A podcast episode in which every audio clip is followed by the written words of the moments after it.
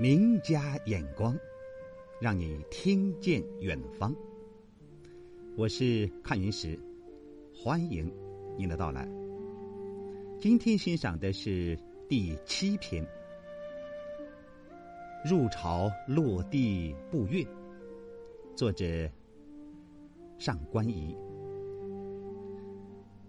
脉脉广川流，驱马立长洲。却非山月暑，蝉噪野风秋。上官仪是初唐宫廷作家，齐梁余风的代表诗人，其词奇错婉媚。有上官体之称。刘肃《隋唐佳话》载，唐高宗成贞观之后，天下无事，宜独持国政。常凌晨入朝，寻落水滴，步月徐佩。即兴吟咏了这首诗。当时一起等候入朝的官僚们觉得音韵清亮。望之有神仙焉。可知这诗是上官仪为宰相时所作，在唐高宗龙朔年间，正是他最得意之际。这首诗是写他在东都洛阳皇城外等候入宫朝见时的情怀。唐初，百官上早朝，并没有待漏院可供休息。必须在破晓前赶到皇城外等着。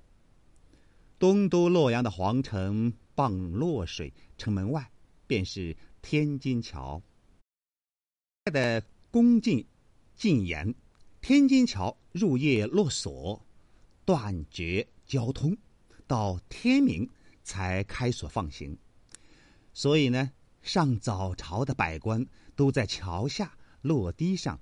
隔水等候，放行入宫。宰相必然。不过，宰相毕竟是百官之首，虽然一力等候落堤，但气派自非他官可比。诗的前两句写驱马沿落堤来到皇城外等候，广川指洛水，长洲为落堤。落堤是官道，路面铺沙，以便车马通行，故欲称长洲。首句不仅以洛水即景起兴，为洛水含情不语的流着，更是化用了古诗“迢迢牵牛星”中的“盈盈一水间，脉脉不得语”，以男女遇君臣。暗示着皇帝对自己的信任，流露出承恩得意的神气。因而，接着写驱马落堤，用了一个“立”字，表现出一种心意悠然、镇定自若的风度。后两句极尽抒怀。这是秋天的一个凌晨，曙光已现。月挂西山，宿鸟出林，寒蝉嘶鸣，野外晨风吹来，秋意更盛。在写景中，这位宰相巧用了两个前人的诗意。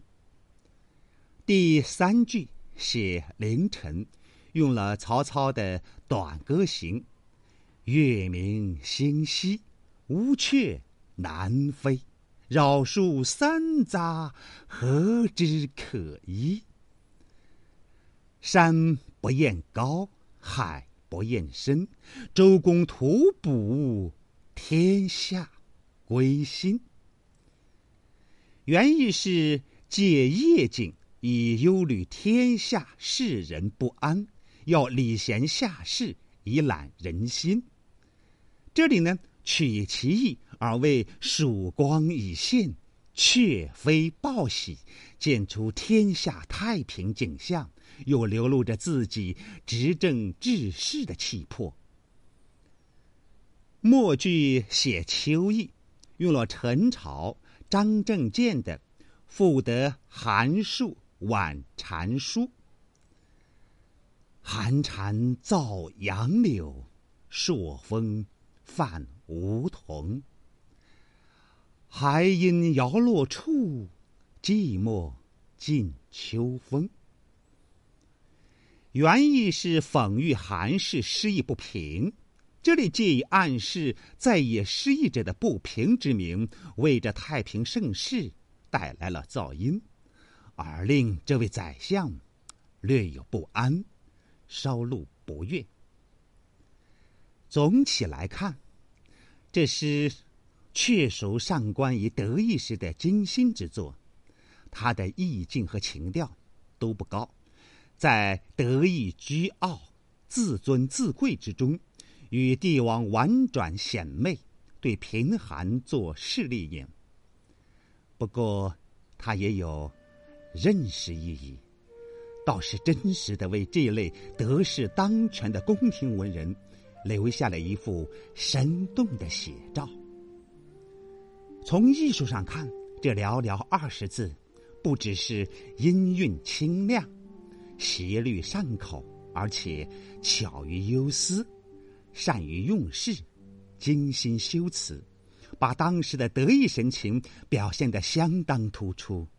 难怪那些有幸亲临的官僚们望之有神仙焉。